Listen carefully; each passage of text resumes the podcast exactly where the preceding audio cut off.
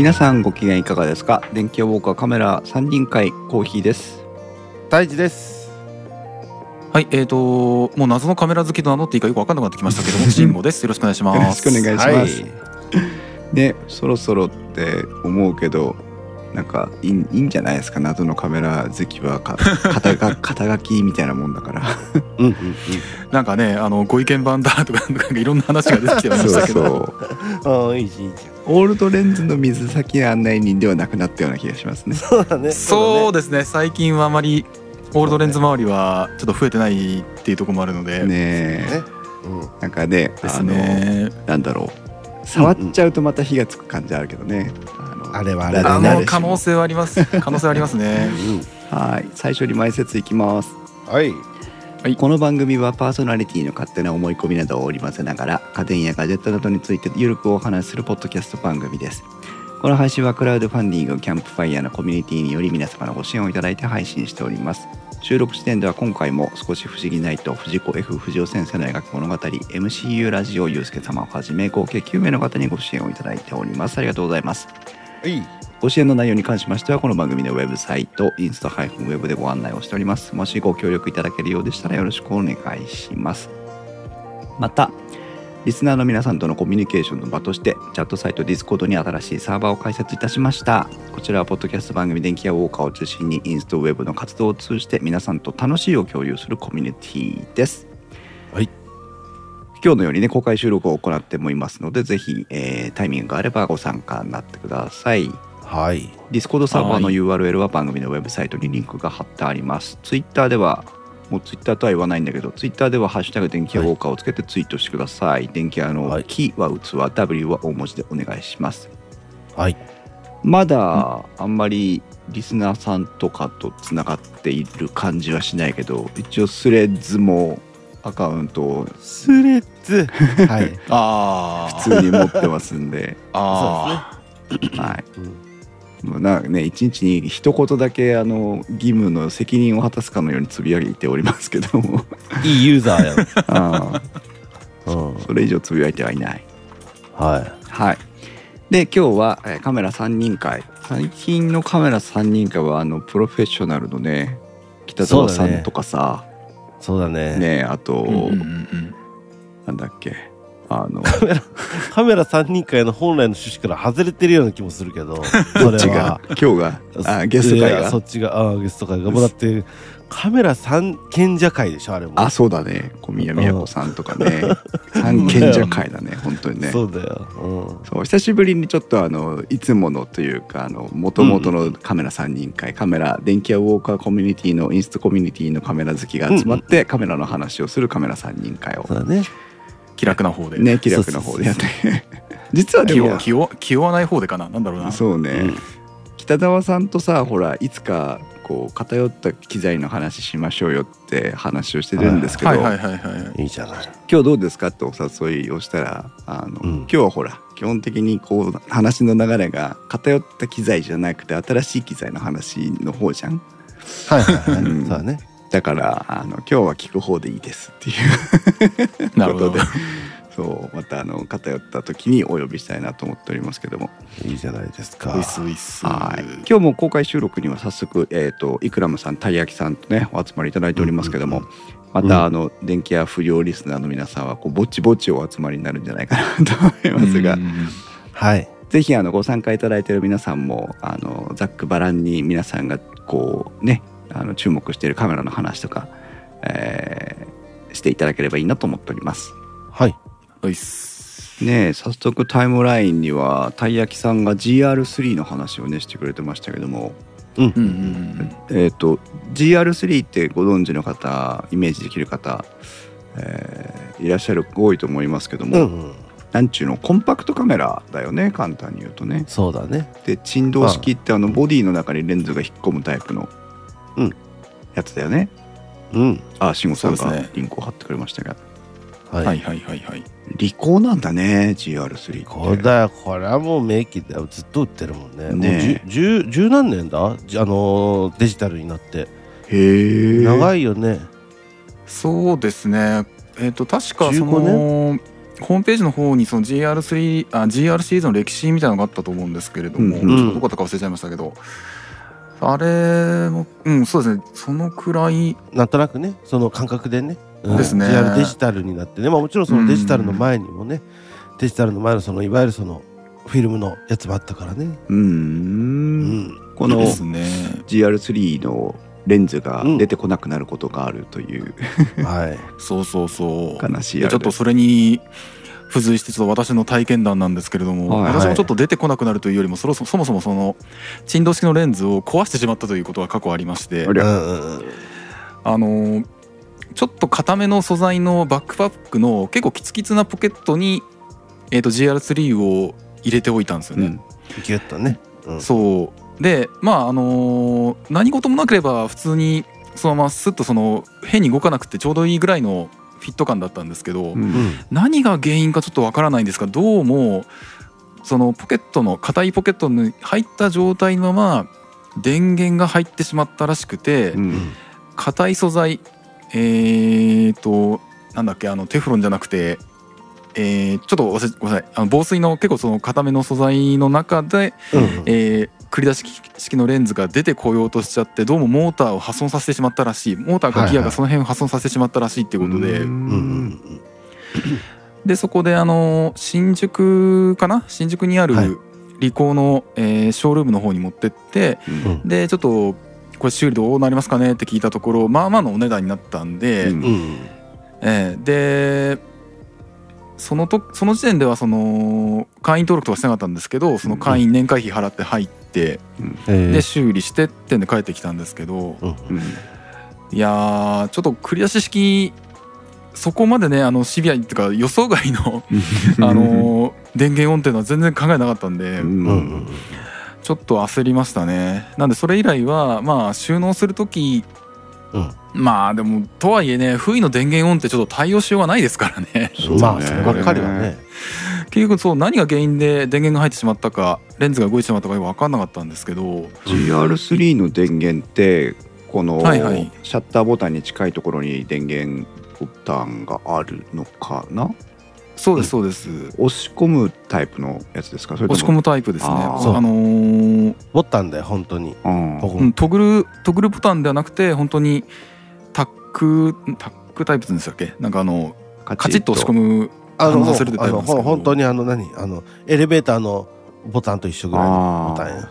そっか。じゃあ押されると電源入っちゃうんだ。そうそうそうそう、ちゃうんですよね。でちょっと記憶というか原因特定できてないんですけど、うん。もしかしたらその時にあのーワイヤレスでうん Bluetooth かちょっと w i f i かどっちか分かんない忘れちゃったんはいですけども、あれでリモートで電源オンってできるんですよね GR3 で。できるねすげえな。でそれをいじってしまった可能性もなきにしもあらずみたいな感じで、そうでそれ以来ちょっとあの Bluetooth リンクはちょっとやめるようにしちゃったんですけど、あの JRC ってその Bluetooth から電源オン、えー画像転送あ w i f i にリンクして画像転送あとはライブモニター撮影とかそういうことはできるんですけども、うん。それをもしかしたらいじっちゃってた可能性もあってそう面白くてバッグの中に入れたうん。GRC で撮った画像をうん。スマホで見ようってした時に再生としてのきあの電源オンじゃなくて本当にカメラとしての電源をしちゃった可能性があるんですよね。はいはいはいはいはい。気をつけなきゃいけないですね。ですね。ちなみに学ブルの金額はおいくらぐらいだった？のえーっとちょっともう2年くらい前ん何年前だったかな？ちょっと結構前の話なんでいくらだったか忘れちゃったんですけども、うん。えーっと会員にならずにフルにお願いするとうおグッとくる値段ではありました そう5万とか？まあまあ。えーっとそこまではいかなかったかな。まああの3万4万ぐらいだった気がするんですけども。あはいはいはいそうか、鬱陶しい金額やな。うん、でも、あのー修理はできるねその金額ならね。うん。そうですね。あのレンズのうん。構造的にそのレンズユニットも全体を取っ換える必要があったっていうはいはいはい状態だったらしいんですよ。うんだから結局その光学部品とかその辺のユニットごと全部全交換みたいな状態になっちゃったんで、あのほらよく液晶パネルをうんうん。割っちゃった時に、うんうんあのパネル全体交換するとかよくある話じゃないですか、うんうんうん。今の機器ってやっぱりその辺かなりユニット化されてるみたいで、うんうん GR3 の場合もモーターだけ交換とかギアだけ交換ってわけにはいかなくて、うん。その繰り出すレンズユニット全体を交換ってことになったらしいんですよね。なるほどね。ね。あるよねそういうのね。特にそういうええ可動部が組み込まれてるものはもうユニットでねポンパで変えた方がそうそうそうそうサポートセンターの習熟度の問題もあるしね、うーん。そうだね。ううん。んなんかリコーユニット式の出してたよね昔。あそんなのああーあとなんだカメラ。ええっと GS GXR かなんかあ GXR ですね。ですね。へユニえット式というかなんというか、うん。あまあユニット式かモジュラ式というか。そうそうそうそう。うん。ちありましたね、あ、あんなの思い出しましたけどね今のワードで、えー私は。えーはっと。あこうこういうやつだ。そう。えっ、と GXR はい、ちょっと今、えー公開収録会場のチャット欄にその GXR のリンクをちょっと貼りましたけれども。はい。ありがとうございます。これがあのセンサーとレンズユニットごと交換可能っていう。やつですね。リコーはたまにこういうの出してくるよね。そう。出すよ。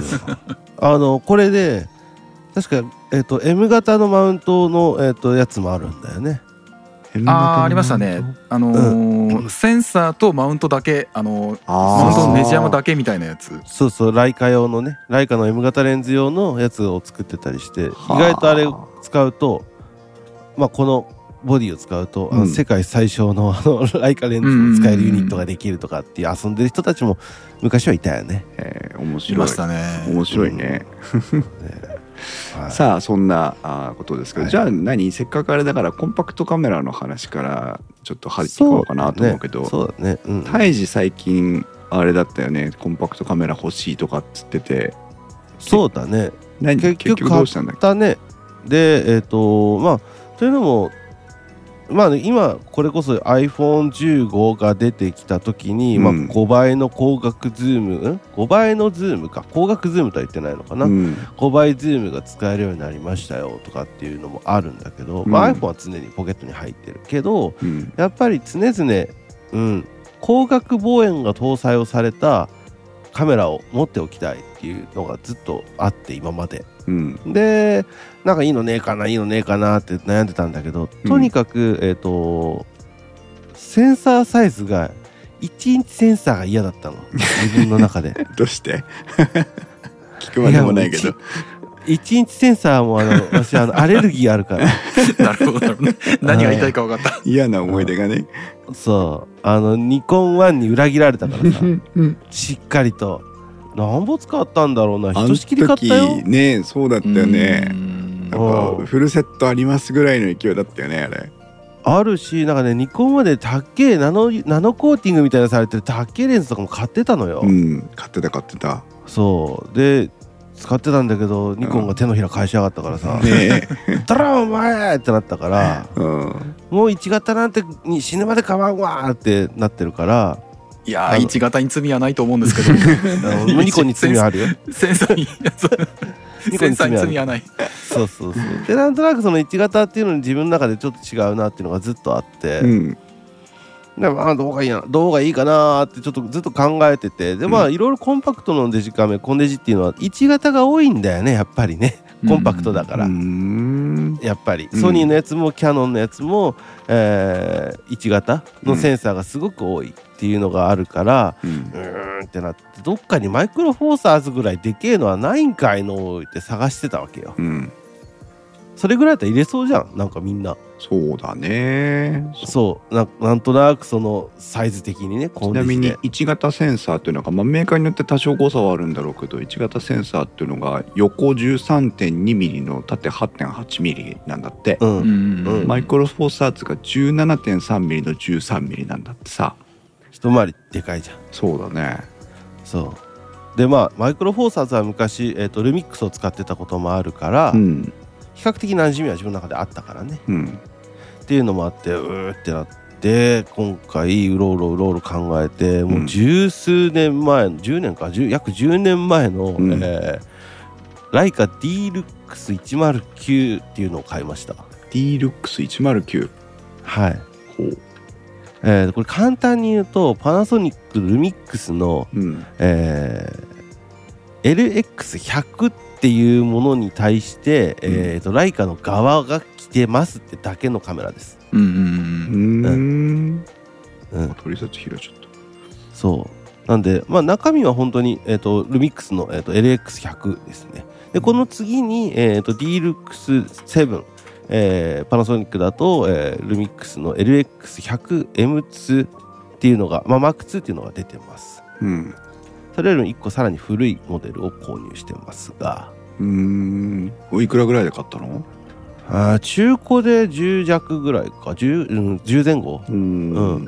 だから、ふざけてるよ。どういうこと？高いってこと？10 10高すぎる。10年前のカメラに10万も払うのは気狂ってるよ。2万だよ2万。だって買ったのはあなたでしょうに。いやわしはいいよ。わしはいいけど値段つけたやつは許さねえと思ってるからバカじゃねえのって本当に思ってる。ああうん。正直ね。うん。あの世間の電子機器、えーっていうもののうん。あのなんだろうね。相場から逸脱してる。うーん。うん。そうか。ななんでそれを選んだわけ？あこれマイクロフォーサーズなのよ。ああそうんそこねやっぱセンサーサイズにこだわったのねそうそうそこはもう1個超えたから。うん。まあでも多分、うん、まあまあそうそこはなんか自分の中でよしよしってなったんだけど、うん。あとはまあそのパナソニックの、えっと LX100M2 でもよかったんだけどうんなんかそれはなんとなく違うなってなってて。あの見た目がねうん。見た目だよこれ。側のね。側のね。うん。だって形は一緒なんだもん。ほぼほぼ。ほぼほぼ。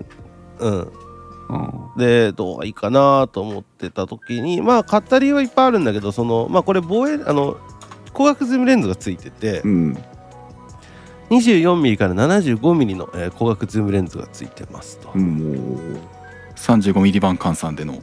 そうそうそうそうそう、う。ん。上等じゃん。そうだね。で F 値が、えー、と確か、えー、と1.7で、えー、とテレ側が、えー、と2.8かな。ううんうんうん十分じゃん。うん。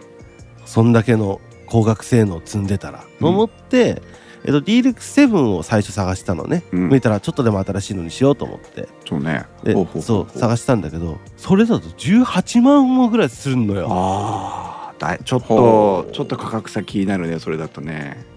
そう。これでも古いんだよ D-Lux7 も。あそうなの？言うて。うん、えっ、とルミックスの時のと一緒ぐらいだからまあまあこれもぼちぼち古いんだよ。うん。あの2年3年前に出ましたっていうもんではないから D-Lux7 も、うん。だからええー、と思ってでもあとはもう腕でどうにかしたるわ言って。うん。えっと D-Lux109 がまあ10万弱で買えたから、うん。えっとそれで今回、えー購入して楽しく遊んでおりますと、なるほどですね。いいね。ははあ。でもさすがライカかっこいいよね見た感じね。いなんか、えっと、これはねガジェットとして買った感じがする。あのね、自分の中で。うん。えっとあライカが作ったトイカメラだと思ってるこれ。わし。感覚的に。懐かしいね、iPhone でトイカメラが流行ってたトイカメラアプリが流行ってた頃えらい写真撮ってたもんねそういえば。そうそうそうそうそうそう。だから自分の感覚そこかななんかあの昔のフィルムのなんだっけあとロモの LCA とかさ、うん。あのあの辺のとかあとなんだポラロイドとかの、えー、とイメージで、うん。今この D-Lux っていうのを使ってます。実際に泰治君が撮った写真があのインスタグラムとかにも貼られてますけどさすがっていうかなんていうかいいよね泰治の写真はねそれ褒めてる？褒めてる褒めてる。ちゃんと普通に褒めてるよ今。はいはない。俺ほら同じだけカメラ好きなんだけどさうんうん。うん歴としてはさうん全然ああいうこうおしゃれっぽい感じに撮れる気がしないのね私はああはい、はいうん。雰囲気でね。そう。で結局何すんのっつったら被写体かイベントに頼って写真撮ってるだけなのよ。私の場合、はいはいはいはい、うーん。だから綺麗なお姉さんがいたらそこそこの見た目のいい写真になるだろうしうんうんうん、なんかあのお祭りとかやってたらそのお祭り楽しそうな感じでね。楽しそうな感じで撮れるだろうしっていうその被写体に頼った写真しか私は撮れないのよ。うんうんうん大事のってそうあまああの結論そうなのかもしれないけどなんか違うじゃんちゃんとこう作品になるじゃないか。まあまあにようにはしてる頑張ってるね、うん。うん。それはやっぱりその D なんだ D ルックスのタイプ109を買ってみて結果的にそのいろんな妥協とか打算とかがあってそれを選んだのかもしれないけどうん。どう？満足度は？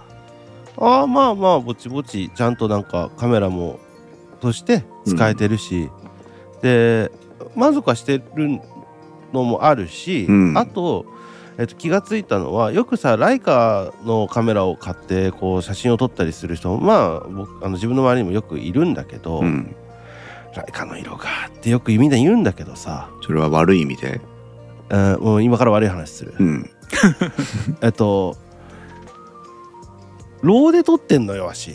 うん、色なんて関係ないのよ。ああなるほど。うん。正直。でそれがフィルムだったら別だよ。コダックのフィルム入れます。富士のフィルム入れます、うん。えっとな昔あった。アグファのフィルム入れます。それとの組み合わせのライカのレンズっていうならわし分かるんだよ。うん。そしたら色味変わるから。うん。そしたら「わあライカの色だね」ってなるのはわしはお分かるんだけど、うん。わしはもう、えっと、コンパクトデジカメで撮ろうが、えっと、一眼レフ、まあ、あのアルファで撮ろうがね、うん何しようがローで撮ってるからう、ん。うん、正直ライカの色っていうのはいらないし使ってないので自分の中で。うん。いじりまくるから、えっと、ライトルームで。うん。だからどっちかっていうとライカの色じゃなくて自分の色にしてるのよ。うん。好きな色に。うん。それだからライライカの色がって言ってる人たちは何人かいい。よねって言ってるんだよあみんなが。いいよねって言ってんのね。そうだそうその人たちはいいよねって言ってるんだけど自分としてはライカの作った色じゃなくてわしの色にさせろっていう話。なるほど。納得。だからこんだけ安い安い。というかまあ古いカメラを使おうが、うん。ローで撮れてれば、うん。えーどうにかなるしこっちの好きな色で調整できるし、うんまあ高感度体制が悪いけど今はもうライトルームの AI で、えっと、ノイズそうだね。うん。めちゃくちゃ強力だから、うん。全然使えるしうん。あとはどう言えばいいんだろうね。まあ自分の中でこいつは本当にトイカメラだし、うん。えーなんかなんとなくねあのーギアあのミッション車うんと MT のスクーターみたいな、スク MT の原付みたいな感じ。うん。カブとカブああそうそうカブみたいなのヤジだね これ本当に。半オートなんだけど あとあのガッチャンガッチャンして遊べるみたいな。ええいいね。そんな感じがすごくして自分の中では、まあ、楽しく使ってるし、えーまあ、インスタに上げてる写真とか見てもらったら分かるけれども、うん。あの、まあ、ちょっとあの自分なりの味付けはちゃんとできてるしっていううん。感じかな。それがいい悪いはまあそれぞれ見た人が感じ取ってくれればいいんだけど。そうまあでもかそれをそれを常に持って歩けてるっていうのが自分の中ではあのやっぱカメラどんだけいいカメラを持っててもさうん。あの家の防湿庫に置いとくだけでは意味がないから。うん。そうっていうのでよねそういつもいつもだからカバンに突っ込んでるこいつを。今大事な話。その辺の話あごめんなさい割り込んじゃった？どうぞ。はいその辺の私あ話私も結構わかる部分があって、うん。あのーポートレート撮影とかをした時に、うんえー、と よくそのソニーのカメラの肌色の色味がとかうん。別なメーカーのカメラメーカーの色味の方がとかってそういう論争をちょいちょい見かけはするんですけれども、うんうんうんうん。結局その後で自分でいじるっていう風になってくるとあまり色味に関してはそのレンズが出してくる色味とかカメラ自体の JPEG 保存した時の色味とかっていうのはあんまり気にしなくてもいいんじゃないかなっていう考えなんですね私も。うん。うんうんうんうん、なのでどっちかっていうとあのカメラに求めるもしくはレンズのあの特色として求めるのは色味がどうこうとか、あの JPEG の仕上げがどうこうかどうこうというよりも単純に解像度とかボケ感とか、うん。あとは使い勝手そのものとか、うんうんうんまあ、解像感とか解像度そのものでもいいかもしれないですけども。ああそうだねそうだね。うん。なのでどっちかっていうとその色味に関しては私も選ぶ優先度は低いなっていう感じもなんですよね。う下がったと思うよ。うん、ん。面白いね。そうなんだね。そうですね。うん、ん。でもなんか今のお二人の話聞いててあのはっと思ったのがうん。そのライトルームがね相当あはいはい。性能向上してきたじゃないですか、その老現像っていうことだけじゃなくてノイズリダクションの部分で、えーはいはい。の話ですけど、はいはい。ということはもう最低限、うん。なんかあの解像度についてはもうカメラ依存だしセンサーサイズについてはカメラ依存かもしれないけど、うんうんうんうん。最低限そういうあロー撮影ができればうん。なんか今今でこそ今だからこそ昔のちょっと前のデジカメが生きる時代になってきたのかなって気もするよね。ちょっとありだと思う。ねローで撮れますっていう条件さえクリアしとけばさ仮にあのなんかねこのカメラはもともとあんまり暗証性能が良くなくてって言ってたカメラうもん。戦えるよ。戦えるようになったわけだよね。うんうんうん。うん。そうそれはなんかオールドレンズじゃないけどさオールちょっと前のオールドコンデジみたいなね。そうオールドコンデジを買って楽しめるハードルが一個下がったのかなっていうね。ああ下がって下がってるとだから自分もこれで今実際にやってみて全然使えるし、うん。使え使えるというかそれがまあプロとしプロの撮影として使えるかって言われたらそれは難しいと思うよ。癖が強すぎるから、うん。だけどこうねさっきの自分もずっと言ってるこれ遠いカメラだからっていうふうに思って撮ってればうん。全然使えるかな、うん。であと最近ねあのあの RAW で撮ってるからうん。ピクチャープロファイルあるじゃん、うん。ピクチャープロファイルというかその写真撮る時の。うんあれモノクロで撮ってるのよ。うんうん。ああもう RAW でするからプレビューはモノクロでしてるみたいな感じだ。そうそうそうそうそうそうそうそう。それでやるとライトルームであこの写真がいいないいないいなってフラグ立てていくじゃん。うん。で色編集してあこれがいいこれがいいこれがいいってやっていくじゃん。うん。そうすると自分が良しと思った写真にだけ色がつくのよ。ああ なるほど。そう。で後々あの管理もめちゃくちゃか早くなったしあとは単純に光と影っていうのをよく見るようになった。そうね。なんかこう、うん。撮り方の構図に注目した写真の撮影をしましょうとかさ、コントラストを認識してとかなんかどうどういうのがいいのかさっぱり俺には分かんないけどなんかそういう訓練に、せっかくローなんだから撮ってる時は何だっていいじゃんっていう。そうそうそうあー後からどうせしっかり料理するんだから。それは面白いね。あーそれいいこと聞いたな、やってみようかな。意外とあの面白かった。まああのつ好き嫌いは最初は違和感あるよやっぱり、うん。けどなんとなくそのフレーミングだったりっていうのに気を使う時間が増えたって感じかな、うんうん瞬間にねその瞬間に2秒の2秒の間のえっ、とその2秒間の間の時間の使い方が変わったって感じか。うん。っていうのでちょっと自分の場合今は少し逆なんですけれども、うんうんうんうん。逆にあの、えー、と自分の場合カラーで撮った時に色的にあんまり面白くないなと思ったものをモノクロにするっていう流れが多いですね。うん。ああはいはいはいはい、うんなんかその形としては面白いあなんだ撮った後で見返した時に形としては面白いんだけれども、うん。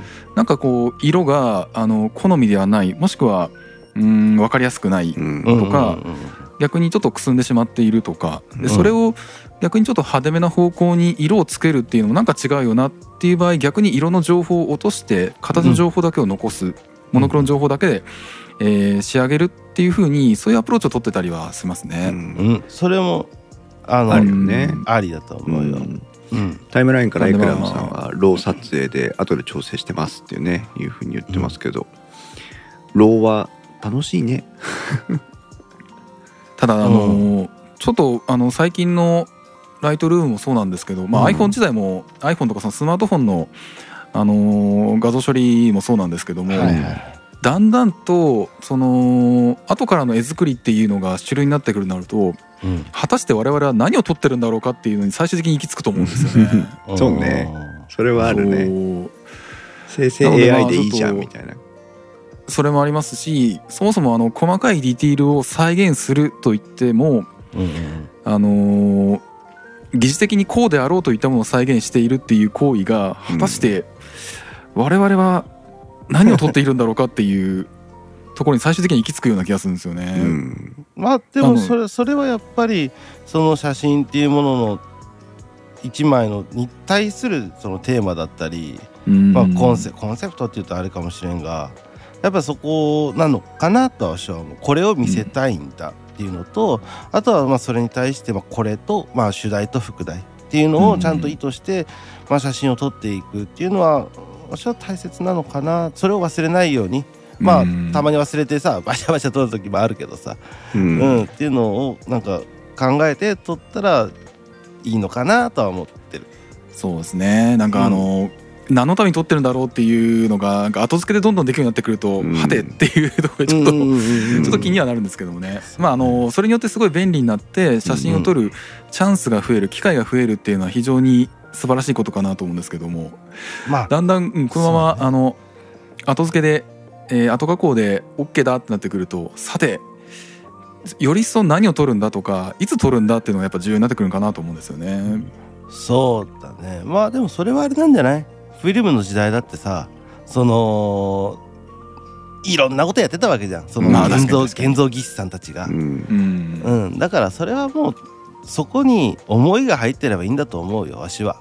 はいはいはいはい。うんね昔だってだってコラージュが好きでやってる人たちもいればさ一枚のやつにあの、うんねあのこっちとこっちと現像録音させてって別の作品を一つに組ませ多重録音させたり多重録音させてる人もいるなし、でその現像方法を工夫して濃淡色味を変える人たちだっていたわけだからあの現像方法がうんとデジタルになに移行できたのがアナログのままなのかの違いであって、うん。作品として仕上げていくっていう工程においてはまあそこまでこうなんていうのかな。いわゆるそれはリアルなのかっていう問いかけに対してはあの思い悩まなくていいような気がするんだけどうん。一方で多分慎吾さんが気にしてるのはあの写真っていうのはあくまでもリアルを写し取っているものだっていうその出発点から考えると、うん。やっぱりその場の雰囲気その場の構図その場の色とか光の加減とかたまたまね顔に落ちてきたその木の葉の影とかが出してきた一枚を切り取るっていうことに対してはそれは後からね何だったらフォトショーでできちゃうとかってなれば うん。それはそれは私の技術なんですか？それとも写真リアルを撮ったものなんですか？それとも捏造したものなんですか？みたいな極論に至ってしまうような気がするんでね、うん、でもまあ、まあこの辺はね。考え続けるテーマだと思うんですけどね。そう。まあね。ただしやっぱり私は今泰治君の話も慎吾さんの話を聞いててもどっちもすごいなと思うんだけどでもおそらくそこになかったものを作り出そうとはしてないと思うんだよねどちらの場合もね。うんうんうん。泰治君の場合も慎吾さんの場合もあくまでもやっぱそこにあったものをどう料理しているかっていう話だから。うんうんなんかやっぱそういうそういうカメラの楽しみ方を我々はしてるのかなっていう気がするね。うんそうだね。まあもちろんそこが技術あの技術がねそのスペックが助けてくれることは多々あるとそう。思うから、うん。ね。だって今一生懸命ほら生成 AI のやつを慎吾さんがさ、あのインストのコミュニティの中でもやってくれてるけどもアドビの Firefly だっけ？もううんあそうですね。一般ユーザーにも使えるようになったわけじゃない、うん。そうするはいと可愛い子の写真だけをさ自分が撮影してよ。あの、ああ嵐だろうが雨だろうが曇りだろうが台風だろうが あの南国宇宙太郎が放り込めるからね。沖縄のさあのピーカうん。ン青空の中に放り込むことができてしまうわけよ。うん。でしかもそのなんちゅうのいかにも切り張りしましたみたいな感じにはならないわけだよね。クソコラっぽくはならないわけだからさ、そうすると本当になんだっていうところになるんだけどまあねそういう多分その時代の流れの中にいるんじゃないかなっていう我々はそれをその葛藤すら楽しむ権利が今我々にはあるということなんだろうなという気がする。そうだねそれはすごく思うですね。うんタイムラインからイクラムさんが私の場合はその場に行かなければ撮れないしチャンスを逃せば撮れない写写被写体なので後で写真が救えるのはありがたいそういうこともあるんだよね。そうだねやっぱ機会がないとそもそも機会を増やしていく方向に進んでいかないとん何も取れんですからね。ねえ。そうだね。うんそうそうそうそう。面白い。面白いですね。うん。だから、まあいずれにしてもうんコンデジになって持ち歩けるからこそ写真を撮る機会そうそうそうがそう増えるという。そうそうがもう単純にねあのカメラ持ってるっていう時間が多いからね、うん。っていうので今回は自分あのまあライカって名前がついてるライカのトイカメラを買いましたと、うん。そうね、はい、っていう話ですね。一方さそのね、うんうん。えっと iPhone15 だっけ？15 Pro うんはいはいはいはい。Max のテーマをあのテーマというか話題が出てましたけどもたまたまちょうどね、はいはい。ちょうど今タイムリーではありますな、うん。9月の12日に発売発表されてでこれが、えー、と Pro Max の情報だと思うんだけども、うん13ミリ相当の超広角カメラ120万画素から、うんうんえー、とさっき言ってた5倍ズーム？うん。うんうんうん。120ミリ相当の5倍ズームまでできるというカメラをね、うん。搭載をしたわけですよ。うん。これだってコンデジ以上に普段持ち歩いてるものなわけじゃない。まあの、うん。そうそうそうそうで iPhone じゃダメなのっていうこれこれもあの一つの永遠のテーマではありますけどね。そうそうそうだとは思う、ううん。ん、iPhone じゃないんだ。えっ、とちょっと私は iPhone の12なんですけれども、うん。やっぱりあの iPhone のカメラ、まあ、あれは 28mm 相当だったかなと思うんですけど、ううん。んあれと GR3 の 28mm でいくと、うん。あの加工後の iPhone の中で画像処理行われた後の画像については結構おお素晴らしいな綺麗だなって思う時なんですけども、後でちょっといじるように iPhone のローで、えーとまあ、DNG 形式で、えー撮ったものと,、うん。えー、と GR3 で撮ったものを見比べるとやっぱりやっぱ iPhone のカメラはまだノイズが多い感じがするんですよね。へえそうなんだ。え皆さんどうですか？iPhone 気になってる方もいらっしゃると思いますけど。ーやっぱりちょっとその、ね。ディティールが潰れがちだなここの情報はやっぱり埋もれてるんだなっていうのがうん分かるぐらいにはまだあのー絶対的なカメラとしての性能後加工を除いたうん。本当にあの基礎体力としてのカメラの性能はやっぱりセンサーサイズそうなのかなっていうのは今してますね。なるほどね、まあちょっとうん12以降、えーそうだね。12だから131415と来たんでちょっとまたその世代変化とかあるかなと思うんですけどうも、ん。あのーわしの場合は非常にいいなとは思ってるのは正直なところでお。iPhone が。なんだけどうん。どうもあのわしも iPhone も使ってて思うのが、うん。ハードウェアとしての瞬間的な設定の変更ができない。そうだね。それはあるこね。こに尽きる。だからもう本当に、えー、と今シャッタースピードは250分の1うん。で、えー、と絞りは F1.7 あまあうん。1.8で、まあ2.8でもいいや。うん。絞りは2.8で、えー、と感度は、えー、と ISO の感度が100とかっていう風な設定値がもう頭に入ってるじゃん。この,、うん。このこの瞬間はこの設定とかさ、うん。だから例えばわざとシャッタースピードを遅くして、うん。で人がブレてる。車がのテールランプが流れてるっていう絵が撮りたい時に iPhone では撮れないのよ。うんまあ、撮れるんだろうけどもその、うん。それを意図してコントロールして撮ることがわしにとっては非常に難しいから、あー iPhone であ撮った写真っていうのはあくまでも記録かなって思ってる。うん。これはね私も泰治君のその意見に非常に強く共感するんだけどうん、あのほら娘がいるじゃない？うんうんうんで何かどっか出かけたりすれば写真を撮るわけでスマホでパシャパシャとさ。撮るだけどあのね大体写真撮ってる時は、うん。うん。あのちょっと待ってねちょっと待ってねちょっと待ってねって言いながら準備しなきゃいけないの、うん。これみんなね思い思い出してください。結構みんな言ってるはず、だうん。写真すあんなに iPhone 手元に持ってるのにうん。カメラを起動してでうん。ねピント合わせて露出を合わせてとかっていう。でできることがあの標準カメラアプリなんかは大したことないはずなのにうん。いざ撮りますよっていうまでにでも45秒はね平気でかかってんだよ。かかってると思う。うん。45秒じゃ済まないよね。とちょっと待ってねって45回言ってるわけだからね。うん。うん。で撮ってみたらなんかあここの露出じゃないよねみたいな感じで思いつつ、あとピントがねあの、うん。意図したとこに来てなかったりね。そう。うん意外とカメラアプリでちゃんと撮れるんだけど撮れるんだけどやっぱ大臣の言う通りにこうスピードクイック感がないよね。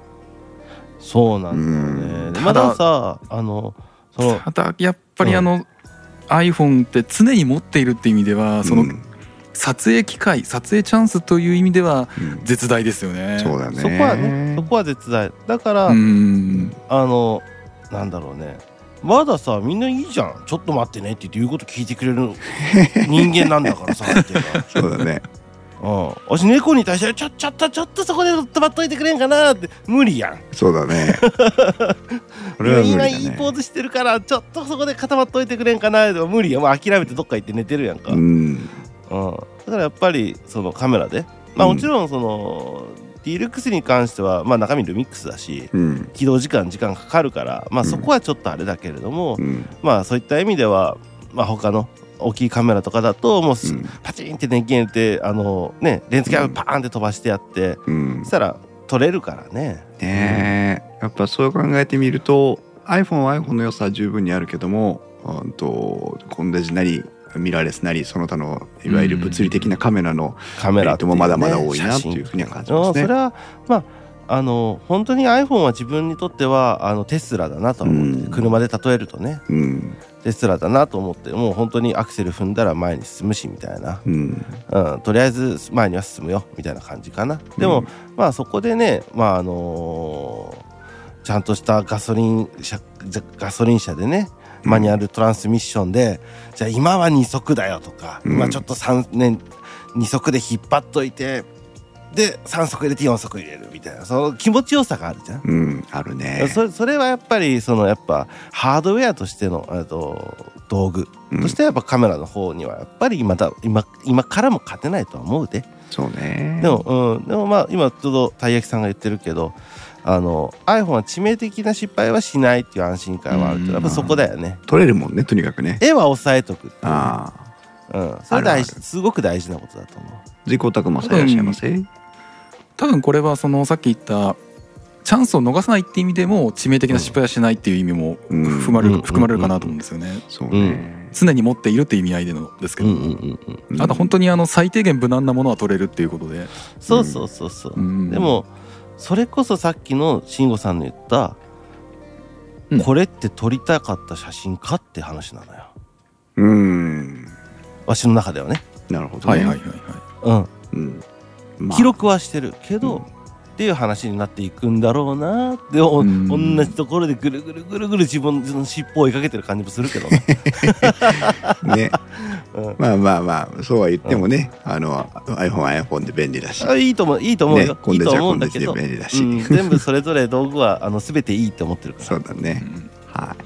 ありがとう。そういう意味だとこの、うん、あの iPhone15 この間のやつに搭載されたカメラのあのレンズその、うん。プリズム光学系のレンズってあれどんなもんなんかってあれはちょっと技術的に興味がありますね。そうだね、うん。今ちらっと見たけど何？あの iPhone の表面のあのレンズのとこの1個裏のとこでねテトラプリズムっていうものがあってその中を4回反射させてるとかって書いてあったから。そうそうそうそうそうなんですよ。それで言ったら距離稼いでるってことだよね。そう。そうですね。うん。でもそんなえ？っていうか だって同じプリズム使ってんでしょって思うんだけど干渉とかしないのかな。うん、ちょっとこれによってその物理距離をコンパクトにあのえーっと物理的な焦点距離をコンパクトに折りたたんでっていう光学系なんだと思うんですけども、うん。うんうんうん確かにまああのー無理にそのこの小さい体積の中に収めるよりはあの航路を稼げそうだなっていう感じはするのでちょっと面白そうだなと思うんですよね。きっとまたあのあっという間に誰かが分解するからそれをま それを見て勉強しましょうよ。うん。ねえ。ちょっとこれは興味がありますね。あの興味がある。今でなんか近しいものなんかどっかのメーカーが出してたような気がするんですけども。iPhone みたいな普及機でこういう光学系をプリズムとかで自分が見たやつはなんだっけななんかちょっとレンズ光学系でやってたような気がするんですけども、うん。同じようにすごい、えー、とスマートフォンの薄い筐体の中に、えー、とある程度その航路を稼ぐような仕組みを入れたカメラあカメラとかスマートフォンって以前どっかが出してた気がするんですけども、うん。うん。それが、うん、iPhone も採用してきたんだってんでちょっと驚きましたね今回は。うん面白いね。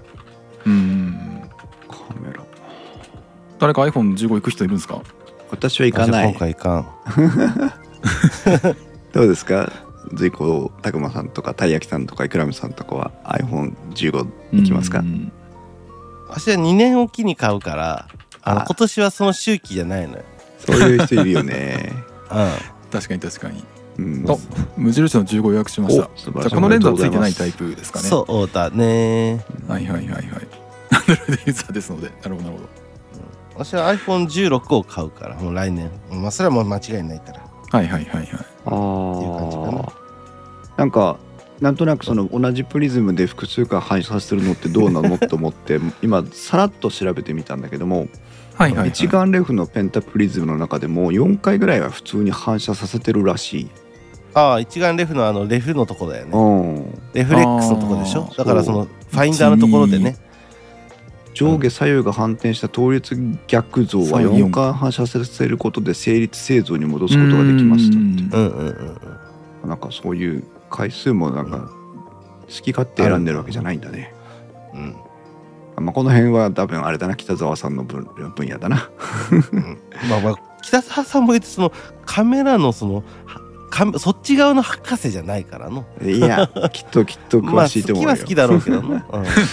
さあじゃあまあコンパクトカメラの話を随分しましたけども。そうですね。はい。まあまあ古いカメラの話はしましたんでもうここからは新しい話しましょうや。新しいお話。えーっと、私の方から言ってもいいですか？どうぞどうぞ。はい。はいはいはいはい。おもくくもさんいらっしゃいませ。えーいらっしゃいませ。もうね語るにも呼ばず今カメラの話と言われれば絶対出てくるんじゃないかなと思ったんですけどアルファソニーのアルファがね 7C2 と 7C2R というものを発表しましたけども、はい。どうですか？慎吾さんは 7C2 ないしは 7CR は行きます？今のところはまだ考えてはいないですうねん。あ私もこれは。実はあの、うん。はい。全く本当に全くノーチェックだったんですよ。あだね。はあ、はあはあはでなんかなんだっけ？何で？どどういうきっかけだったか忘れたけど、うん。あの 7C2 のおそらくなんかあのインフルエンサーに貸し出しが行われたあたり、はいはいはい。はいはいね、はいはい、23週間前から動画が上がるようになったじゃないですか。うんうん。なんか多分そんなんでたまたま知ったっていう。うんうんううんん。なので当然あのお金の準備もしてないしうん。買い替えるつもりなんつもりも何もだって知らなかったしっていう。そうね。うん。来たってぐらいのもんよ。うん。ことだったししかもほら私そんなにお金も潤沢にあるわけじゃないから。うん。まあ世間一般のご家庭だからごな家庭だからね。そう。だから買おうと思ったらあのかなり準備がいるわけ。そう。準備も決断もいるわけ。いっつもねうん。大樹はよく付き合ってくれてるから分かるけどさ、うん。あのねずっと買おうかな買わないかなっつってずっと いっつも何買うにしても悩んでるんだよね、うん。だねうん、でも 7C2 はねあの知らなかったのに中身もよく60本見てないのにあの買うことを決めましたはいはいはいはそれで今回手を出したのはもう2 7C2 個あるじゃん。2の 7C2 はいうん。R の方もともとあのいわゆる 7C2R のような R に相当するモデルってソニーの中でも他にあるじゃない？今までも、あるね。ううん。んだけど別にそこはそもそも求めてなかったので、はいはいはい。うん。うんうんうんで私の今の用途がその娘っちのイベントを撮ることか、うん。あと動画を YouTube の動画を撮影するか、の2択で絞られてて、うん。スナップ撮影とかもしたいなと思っ最近また思い始めてはいるんだけど、うんまあでもそうなるとね。うん。うん。でもあのまだそこまでじゃなかったのね。主な用途としてはね。はいはいはでも 7C2 は聞くところによるとあの 7C にはなかったあのなんだ人差し指のところにダイヤルが増設されたという話をはいはいはいはい。聞きまして、聞くところによるとっていうレベルだからねここだ。買ってもいるのにはいはい。はいシャッター下のね。そうこれがなかったからただでさえ操作系が少ない α7C うん。ね背面えっとなんだ軍艦部分のダイヤルと背面のコントローラーのダイヤルしかなかったんでね。うん。そうですね。それが人差し指側に増えたっていうことでダイヤル操作系が一つ増えたのは非常にありがたいと思ったいのが一つ、ね。うんそれからあの地味な変化なのかもしれないんだけどもあのモード選択ダイヤルとかが整理されたんだよね。あ上のね。うん。うんうん。で、はいはいはい。えっと、具体的に言うと写真とカメラ静止画と動画うんうんうん。の切り替えがレバー切り替えで独立したんだよね。確かね。はいはい。ああ。今写真を探してんだけどさ、はいはい。上から見たやつ。これか、ここ、うん。レバーでなんか、えっと動画かえ静止画かを切り替えられるようになって。あとはこれはなんだこれ？これを慎吾さん俺よくわかんないんだけどもう一個選択肢があるじゃん。スロークイックスロークイックっていうの？多分。ああのちょっと特殊な撮影モードですね長時間露光とかあー。あー違うな。えっ、とスローハイフレームレレートのやつなんちゃうの？あとかですねとかです。うん。スロークイックって言ってるやん なんであの普段動画撮る時に毎秒60コマなところを120で撮るとかそういう時に使う。ねへえそうなんだ。注文したのに。それもあのにあの昔からあるよ。本当？ありますよありますよ。えあるよ、ー、でこれであ。の何？あの子供がさ、うん。あのプールとかでさ、うん。まあプールというかその川とかでさうん。パチャンってやってるの撮ったねよ、うん。そうねで、うん。そこがレバー切り替えになったからうん。よかったのとそれでダイヤルがだいぶしあの整理されて。シンプルになったね。そうだね。で静止画設定のあのカスタムせモード選択の123と動画選択のカスタム設定の123がこれ個別に使えるようになったんだって。はいはいはいはい。うんこれもよくてうん。静止画設定のモード選択を用意するのと、うん動画設定のモード選択を用意するのが分けられると普段はあの 4K30p で撮ってるけど、うんうんここはあの 120p で撮りたいとかっていうのが気軽に切り替えられるという。いいですね。実は 7C の状態で私このモード選択って使ってないんですよ、うんうんうん分からんでもないけど、うん。もう動画は動画だけ。うんうんうんもう固定の設定。うん。で静止画はねあの普通にあの、えーとん。マニュアルか A かなあの絞り優先か、マニュアルかなんかを使ってたので、ここがもう少し使いやすくなあの自分として活用できそうになったなっていううん。ポイント。いいですいいね。ねそれからうん。えっ、とここ側面、うん。側面。うん、本体側面にあの外部入力とか HDMI アウトとかの蓋があるんだけど、はいはえっと蓋の開き方が変わったのね。あこれ私動画撮影するときにえいああそういうことか。HDMI のアウトをはいはいはいはい。出すんだけど今までは、えっとバリアングルモニターを展開してると,、えっと蓋が開けられなかったの、ああはいはいはい。これが全部本体手前側にヒンジが統一されてうんうんあと上側か。に統一されて、バリアングルモニターを出してる時でもあの蓋の開閉がしやすくなったのね、いいですね。まあこういう使い勝手は細かい使い勝手は嬉しいよね。そう。それから、あと2つかな、うん。えー、とオートフォーカス性能が非常に良くなって、あのはいはい AI, AI プロセッシングユニットを搭載したのね。あだから人物を人物として認識できなかったようなシチュエーションでもあの、はいはいは連続性からそれは人物だこの人物をフォーカスしてるんだよねっていうことを判定し続けるみたいな、あああの横切ったあのチャリンコ乗ったおばちゃんにフィントがあったりはしづらくなったみたいなそうそうそうそうそう。はいはいはいそういうことそういうこと。だからあこれはちょっと今回、うん驚きましたね。うん。今まであの α7C ってうん、 α7-3 のスペックをおおむね引き継いであの、うん作られてたようなとこがあったんですけども、うん、今回 α7C2 は α7-4 にはない機能として、うんこの AI による被写体認識機能を乗っけてきたどっちかというと α7R5 の方の、えー、と機能を踏襲してきたっていうあたりうんちょっとそのヒエラルキーの逆転みたいなのが ちょっと一部起きてるなっていうの驚きましたね今回は。あー。たまにソニーやるよねでもこれ。やりますねやりますね。うんうんうん。結局これがやっぱそこのなんていうの？あの暗黙のルールを破ってでも搭載した方がいいという判断があったんだろうね。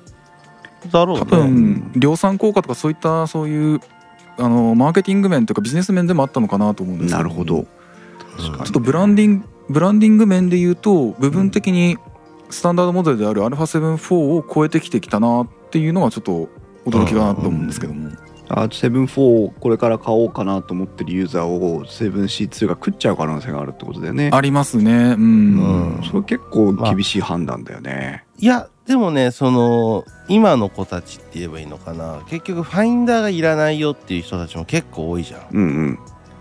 多い。ていうことが起こってるからもうすでに。うん。だからこっちの C モデル 7C の方にこういう機能を載せてきたっていうのは私はもう納得できるわ。本当。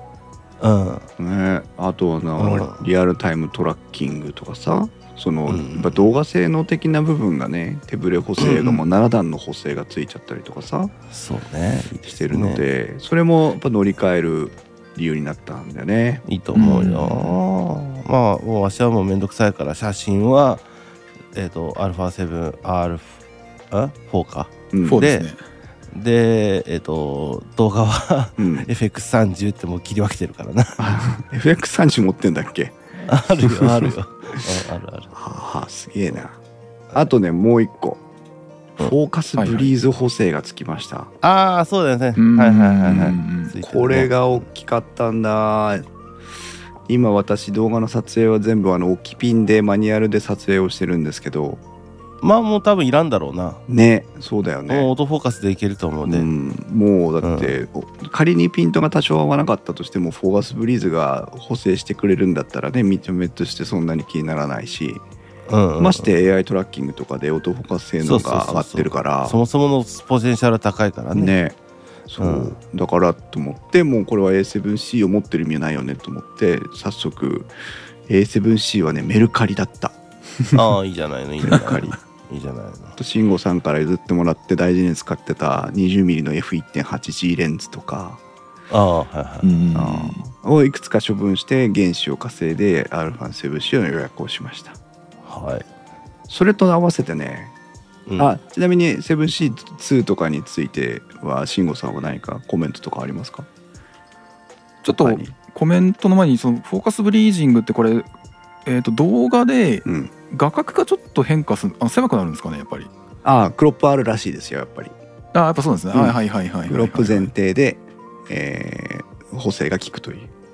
うんうん。うん。なるほどなるほどあと C2CR でやっぱり気になったのはあのやっぱボディサイズがちょっと変わってますよねこれ。あの C と比べると。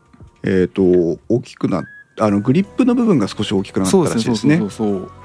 なんかちょっとあの今回このカメラ3人会収録する前にうん。ちょっと C2CR をソニーの銀座のソニーストアの、はいはい、えー、と実機触ってきたいなと思ったんですけど、うん。うん。コーヒーさんがもう買われるっていう話があったんで、うん。じゃあ私の変なインスピレーション入れない方がいいかなと思ってまだ触りに行ってなくて。で、うん。このカメラ3人会の収録が C2 の発売前だというのを知らなくてちょっとその辺の段取りが狂ったなっていうのがなるほどね。そうかそうです。そうそうそう。うんうんあのーこの収録が、えー、と C2 発売後の、えー、とコーヒーさんの手手元にとりあえず届いたって状態であれば、うん。逆に私の変な触ってきた感触とかはいらないかなと思ったんですけど えーとそれよりも前に収録することになったんでしまったちょっとタイミング見てうん。実機触ってきてあのコーヒーさんにレポートすればよかったなっていう ちょっと若干後悔があるんですけど。そうかすいませんでした。段取りが悪くて。あいえいえいえいえちょっとスケジュール感私も把握してなかったのがあれなんですけども、これいつはいつ発売なの？10月の十何日、あじゃああとほんと1か月ぐらいか、まあ、白えっ、と10からしたらね。月13になってますね。はいはいはい。なるほど、そういいですね。楽しみそうそうですねそうそう。楽しだからちょっと私もあの発売日正確に追っかけなかったんでそのうん10月13ってちゃんと頭に叩き込んでいればいやタイミング的に収録の方が先だろうって気づけたはずなんですけれども。いや ちょっと私はなんとなくね。はいはいはい。あコーヒーはこれ手元に届く前に、うん。もう気持ち的に話したいんだなって思ってた、そう。ね不思議なもんだよね。えっと手元に来てから話せばいい。確かにね。話せばいいよね。であものそう。そうではないこいやのカメラ3これ買人会ったんだのよ。話したいんだろ？うん。そうなんだ。じゃあとりあえず買った後にもやりますか。カメラ3人会。いいね。そう。うんいやあのね α7C あのスチールでも使ったし動画撮影でも使ってるけど、うんうんうん。うんと実は個人的にはほとんど不満がなくてバッテリーライフの問題もそうだしグリップの問題もあの、うん。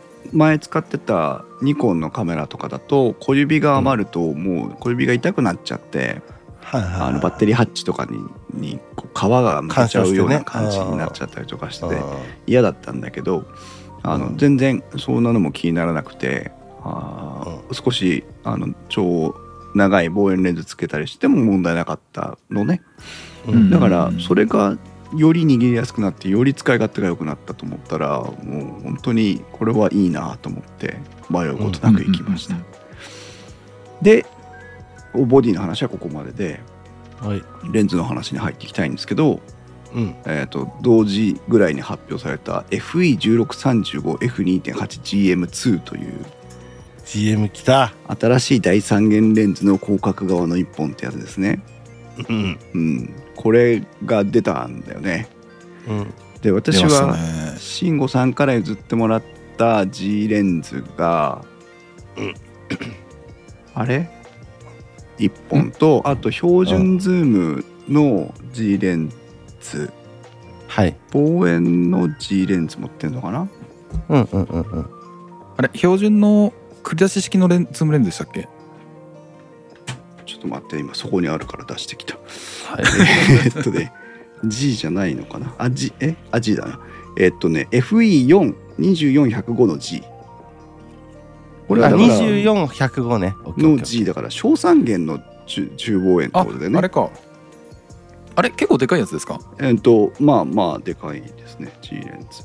うん。ああああ24100あれ買われたんですか？あれあ24105私が逆に分かったんだ。分かっていなかった。そう。それからえっとでかい方がえっと FE4.5.670-300 の G うんうんうんうん。はいはいはいはい。うん。あ G これも小三元4.5.5.6って小三元なの？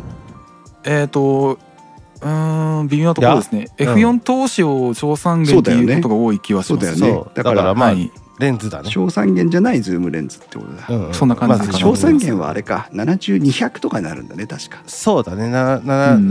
200だね。うん。そう。だからまあえっと G レンズではあるものの中望遠えっと標準ズーム域とあと望遠のズームと持ってて、うんうんで広角側は 20mm 単焦点1本だけだったんだけどはいはい。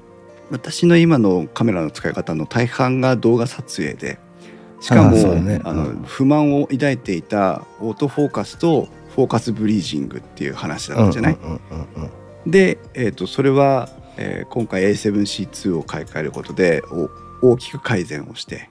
うん。で今後はおそらく遠慮なくオートフォーカスを使った撮影がしていけるだろうと思った時にうん。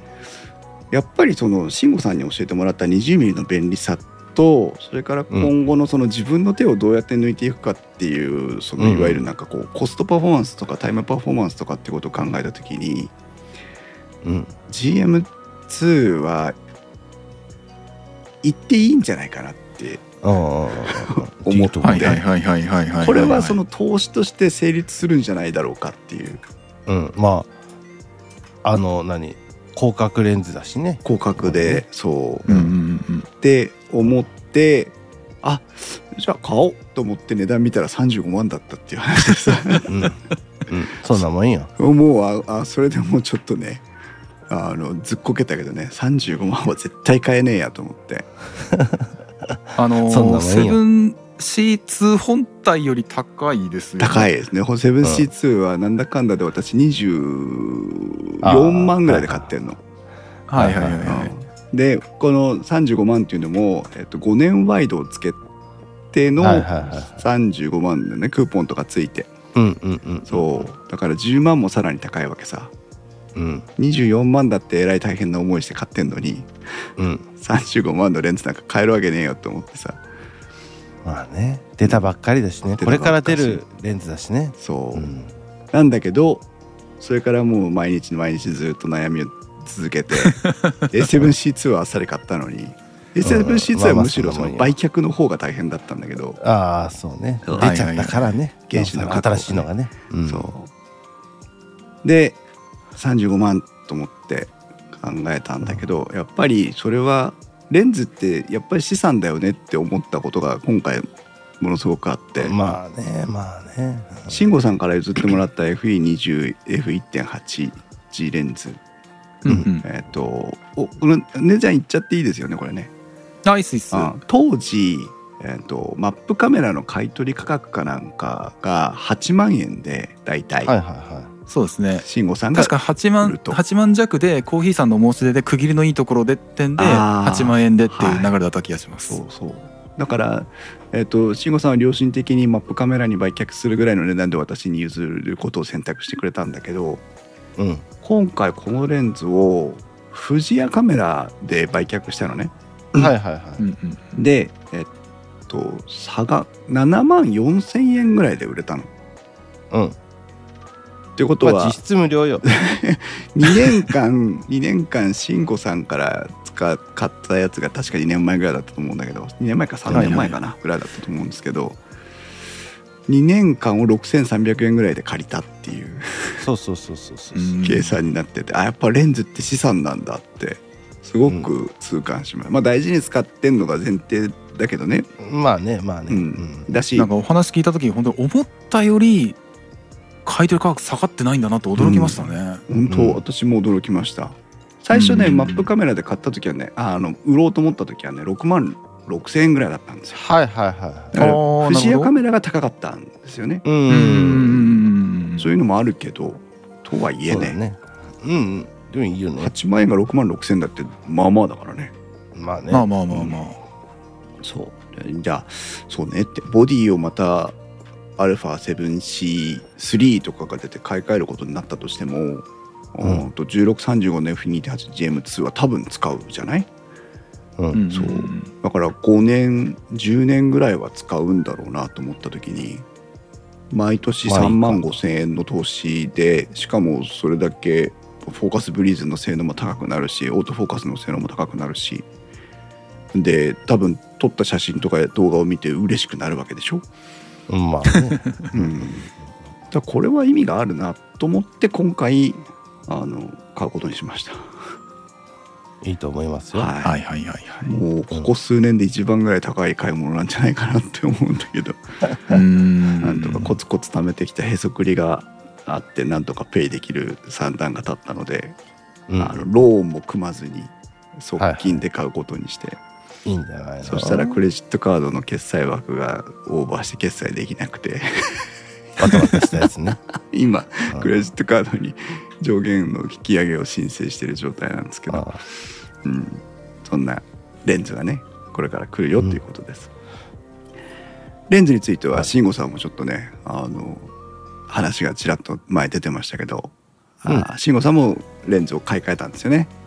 そうですね。ねえっ、と自分の場合はあのもともと中望遠域のうん。あの焦点距離のレンズがあのやっぱり使いやすいなっていうのがあったんでその辺の焦点距離のレンズを好き好んで使うっていうのが多かったんですけども、もう、うんうん。えー7月末ぐらいにうん。ソニーからうん、うん。新しい白レンズが出まして。うん。あこれこそ小三元のズームのやつだ。あそうですねそうですね、あ。うんえー今ちょっと、えー公開収録会場のチャットの方にもちょっとリンクを貼り付けましたけども、はい。はい。えー、と FE70200mm の F4 のマクロとあの G レンズ、えーうん。OSS 光学補正ですね。うん。光学手ブレ補正の、えー2型マーク2ということで。これ前からマクロってついてるんでしたっけ？ついてない。これのないですね。わしは古い方を持ってるんだけど。おお、うん。うんついてない。あじゃあ今回そのマーク2になるにあたってマクロもついたんだ。そそうですね。これあのーえっ、と自分の記憶では、うん。このくらいの焦点距離のレンズで、えー0.5倍マクロまあハーフマクロなんですけども、うん。ううん。そのハーフマクロまで撮れるっていうレンズって今までなかったと記憶してたんですよ。うん。で実際、えー、と購入する前に何度もヨドバシさんとか、えーあの辺に行って、うんで、えー、とお店の人に聞いたんですけど、やっうん。うんぱ初ですよね。いや初なんですよっていう形で、えーこの焦点距離における、えーハーフマクロっていうのは、えー、とやっぱり世界初であると。へえー、と実際この、えー、とホームページの方にも、えー世界初、えー世界初のズーム全域最大撮影倍率0.5倍点で、ええー2023年7月現在ソニー広報調べっていうんで、えー世界初搭載だといいう感じになってるんですよね。すごいねこれ。いやーすすごいですねこれは。見た目もかっこいいけど。慎吾さんはもともとこれに置き換わる、まあ、前身となる慎吾さんのラインナップの中では、えーもう少し何本分かに分担をして、えーレンズをお持ちだったんですよね。そうですね。うん。えっ、と今回まああのまあそう先にちょっとどう買ったか購入計画みたいな話になっちゃいますけれども、うん。えー、と今手元手元にあったシグマの、えー、90mm の単焦点はい。あと、えー、100400っていう、えー、とこれは望遠域ですね。望遠域の、えー、と同じくシグマのズームレンズ。うん。ああ100400持ってたんだ。はいはい。あそうですそうです。うんうん。であとあえー、と今貼っていただきましたかね、えー、とあと,、えー、と同じくシグマの、えー、と1424っていう、えー広角レンズ。これは F2.8 のやつなんですけども、うん。まあ、今回この3本を手放してで、えー、と今回このソニーの70200っていうのを、えー、と一旦あの全部その下取り私の場合はマップカメラでの下取り購入という形で、うん。えー、と手出しなしで、えーむしろプラスになりましたけど 金額でプラスになりましたけど、ね、まあレンズが多いからね。うん。そうですそうですね。それで購入したっていう感じなんですよねこれ100400シグマのやつ？うん。はいはいはいこれだって200ミリから400ミリまでは今回一応ズーム域としては捨ててしまうことになったわけじゃないですか。うん。そこは慎吾さん的にはそこは大丈夫なの？えっと出てないんです。これ。ってやつでしょ？まああのまだちょっとそっちまでは手出してないんですけども、うん。今回から今回からっていうかそのあの今回1のはね型にはついたつけられなかったんですがうん。1.4倍と2倍のテレコンバーターに対応したんですね今回から、そこなんだよ。そう。わしのやつにはつけれないんだよテレコンが。あそうなんだ。うん。そうなんですよそうなんですよ。へえこの G レンズじゃなくて G マスターレンズの、えー、といわゆる 7200F2.8 っていうのにしかつけれなかったのテレコンが、うんそれが使えるようになったの今回は。だから一個降りてきたんだ。一個降りてきたんだけど、うん。多分ソニーの設計思想的にうん。この古い方はうん。あのレンズのが出っ張らないのよ。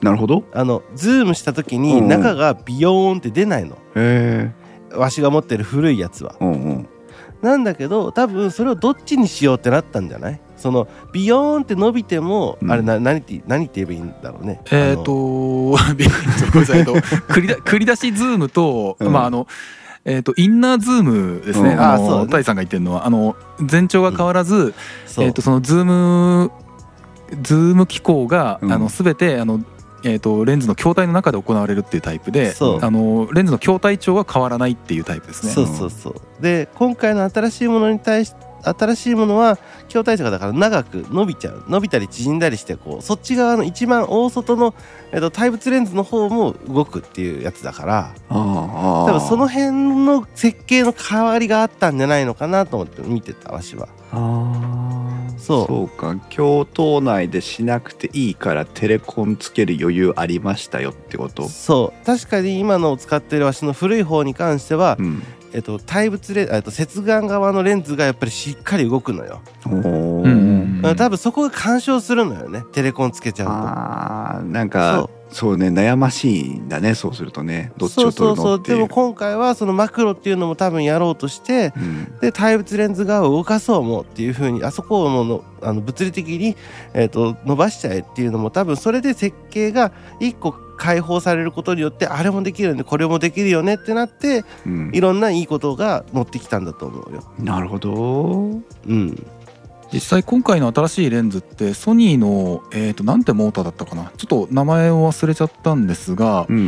んあのソニーが最近売りにしている高速でトルクのあるあの結構性能のいいモーターをうんあのレンズ駆動用のモーターをあの結構ふんだんに使ってるっていうのを確か売りにしてたんですね。XDLM ってやつですね。あ多分それです。XD リニアモータですですですですです。ーうん。であの結局あの昔のレンズでもなんだろうなあの古い設計のレン、あ設計という言い方もちょっと語弊があるな。うん。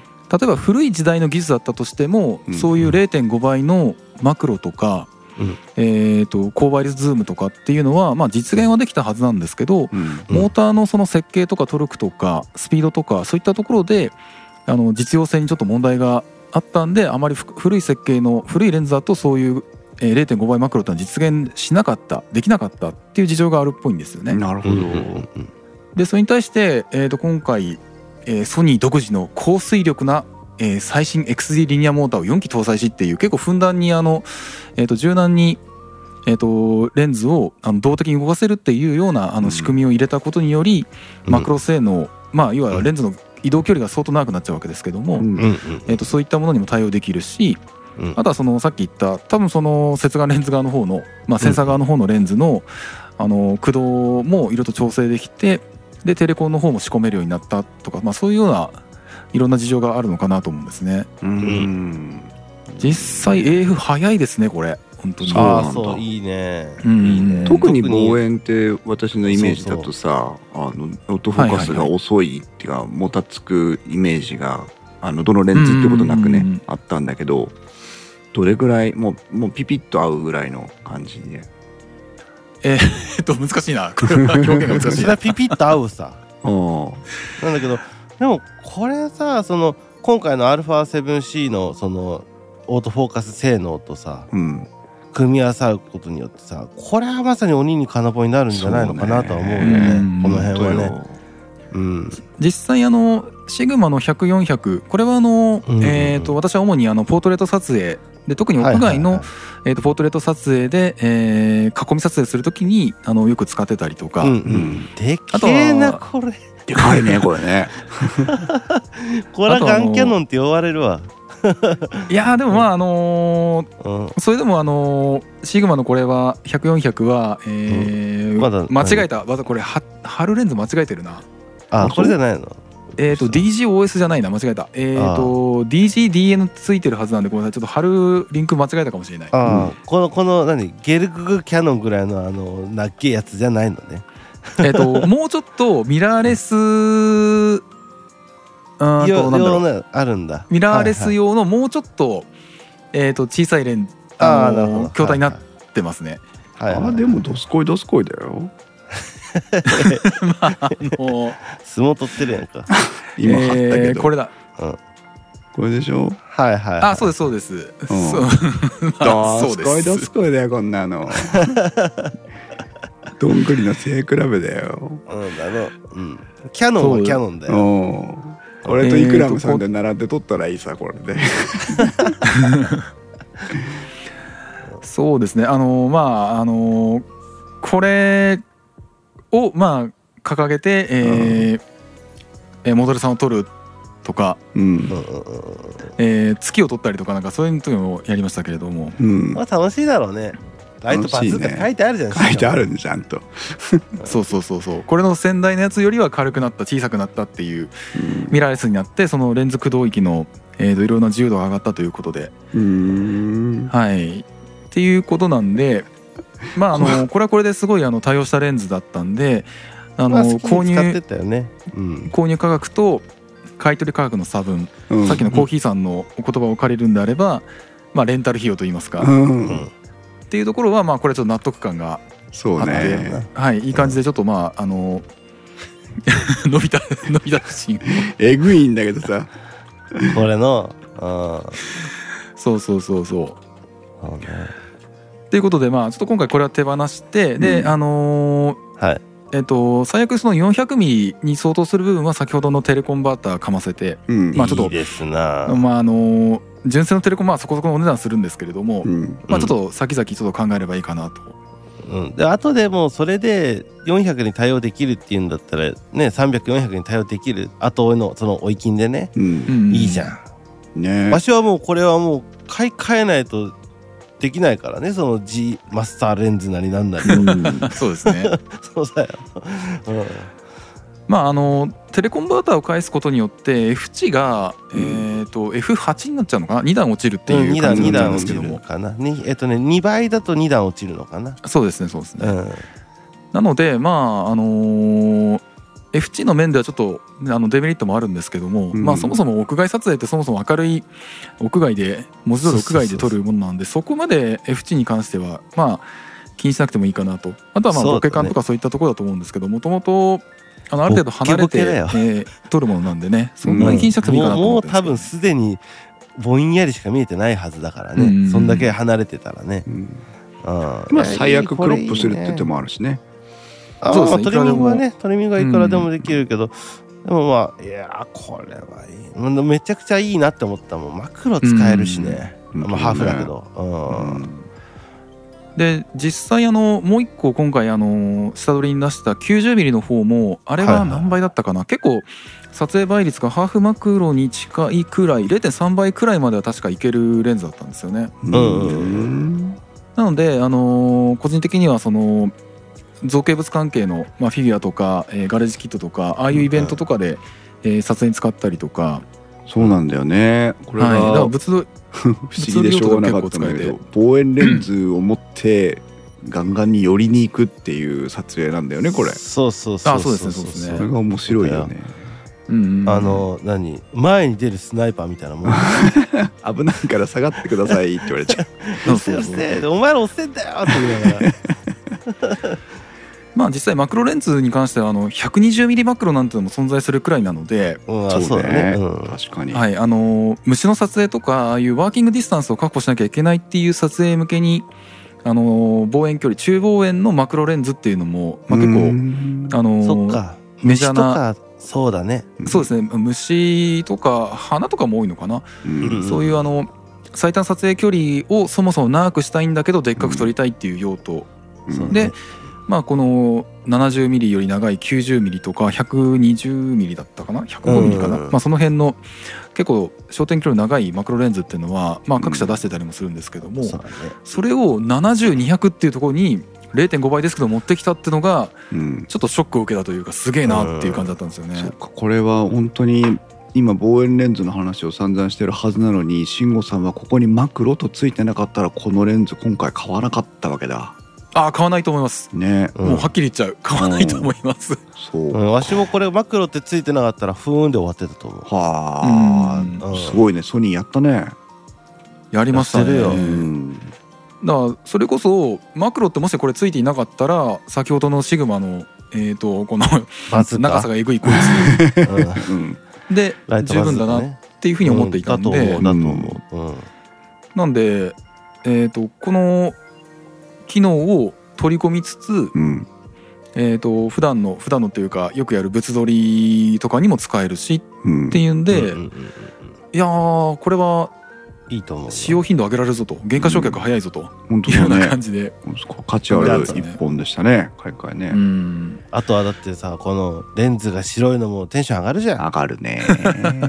本当ね。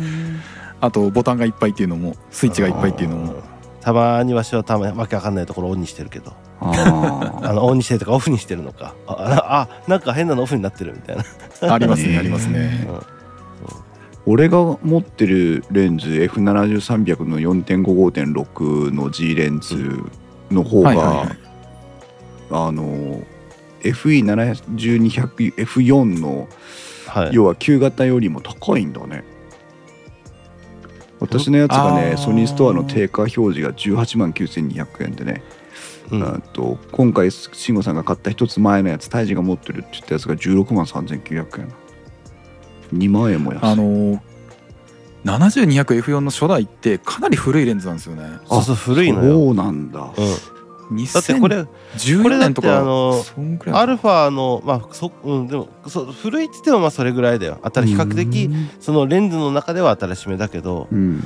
まあ言うてこうどう言えばいいんだろう。ソニーが出しとく最初にアルファアルファシリーズを出しとくと、うん。出す時に出しとかないといけないモデルだからこれは。そうだね小三元のね、そうそう大大三元小三元っていうのはうん。もうロードマップで作ります今作ってますよっていうもんだから。う、ん。うん、それの後にまあ今回新しいのがやっと出てきたっていうから、まあ、レンズとしてはすごく設計としてはいいよね。なるほどね、うん、まああとは単純に今度のやつ高いのはもうちょっとズームかするからでしょ。そうだね。300まで行くからっていうね。うん。だけど。そうそうそうそうそう。そうへえまあ運動会とかやってる限りはさ300ミリないと話にならないんだけどさ。はいはいはいでもそうでもなくなったら70200いいな。ーいいよ。あの自分も結構あの70200は持って歩いてるけど、ねえ。うん、すごくこれは使い勝手もいいし、うん。まあつけてるカメラがあのー R シリーズだから6000万画素だから、わうん。まあ、あのクロップもできるしね。あそうだね。うん、だからまあそれでまあどうにかしちゃうって時も多いけど、うんうんまあでもまあ200あればあとは足で稼ぐからね。わしの場合は、そうね。うん、これはもう慎吾さん届いたんですか？まだか。あいやもう届いておあのーまだあんまり使えてはいないんですけども、うん。一応試し撮りもしたっていう感じですね。うん納得の写りで使い勝手で。納得の写りで使い勝手、うん。えーいいですね。でまああの今回あのもう一個3本目のレンズ、あのーはいはい。手放した3本目のレンズの1424はい。はいはいはいこいつはですね、あのー写りすげえいい。うん。はいただちょっと私は広角レンズはやっぱ苦手だという結論に至り。わかるよ。その気持ちはわしもよくわかるよ、うん。うん、いやーちょっとですねあのポートレート撮影とかで広角レンズを使うとうん。うん寄った時に結構パースの歪みが気になってちょっとモデルさんの顔が歪んでしまったりとか、ありますねあとは、うん、煽りで撮って、えースケール感出してね。スケール感出して足を長く見せてっていう撮り方もできるんですけどもどっちかっていうと変化球なんですよね、わかるわかるわかある。の自分の中少なくとも自分の中では。うん。いや上手い人はまた違うかもしれないけども。いやわしもそうだもんそれは。50以下はそうよ。うん。そう、うん。ちょっとどうしても変化球的な要素が強くなってなかなかあの使用頻度を上げられなかった、うん。わでじゃあってんであの風景写真とかあの成形あの星の景色のですね、うんうん。成形写真とかを撮ろうにも、うん。いやーシグマあの DGDN で軽くなったとはいえ、やっぱり結構な重さだったりするので、うん。なかなかちょっと気軽に持ち出すというのもちょっと難しい。ある程度気合い入れないと難しい、うん。っていうんで、えー使用頻度を上げられなかったっていうのがちょっと、まあ、若干後悔はあるんですけれども、うんまあでも確かに慎吾さんあれ GR も持ってるからその辺の 画角光学帯は GR の出番ではあるからね。そうですね。うん。だからちょっとあの使用頻度を今回わかるよ使用頻度をちょっと上げられなかった。うん。点で使用頻度の低いもの。で、えーそういう意味ではちょっと使い勝手というかその今後も、あのー上げられなそうだなっていうんで今回、えードナドナしたと、えーうん。マップカメラに引き取っていただいたと。うん。いいと思う、わしもなんかやわしはなんかねソニーのさえっ、と1224のえっ、と1224だっけ？なんかあのパワーズームついてるやつ、1635のパワーズームついてるやつか。あ、うんはいはいはいはい。うん。これ1週間で売ったからね。早いよ。うん。あこれちげえやってなってもう1週間で売った。返品するレベルだね。うん。うん。そうそうそうう。そう、ん。っていうのがあってちょっとねあの私が主に撮りたい、えー写真とすると、あ写真というか被写体か。被写体からすると、ちょっとズームレあー広角レンズはなかなかあの難しいとこがあって、えーまだ私の技量がそこに足んないなっていうんでちょっと今回、まあ、手放すに至ったと。より使い勝手のいい私がよく使う焦点距離を、えー、さえマクロレンズ機能付きっていう形で、うん。えー発売してくれたこの 70200F4 うん。マクロ GOSS2 投げっていうのを理解もうソニーまあ最近ほとんどのメーカーのレンズもそうなんですけど、うん。長いっすよね肩が長いね。そうね。長いね。うん。20ミリは慎吾さんはどうやって使ってたの？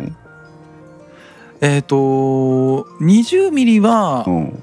あのーまだあのーそそこまでパースが崩れるっていう感じではないので。ああそうなんだえっ、とん。よく広角域の1ミリって結構違うっていう話聞くかなと思うんですけども、うん。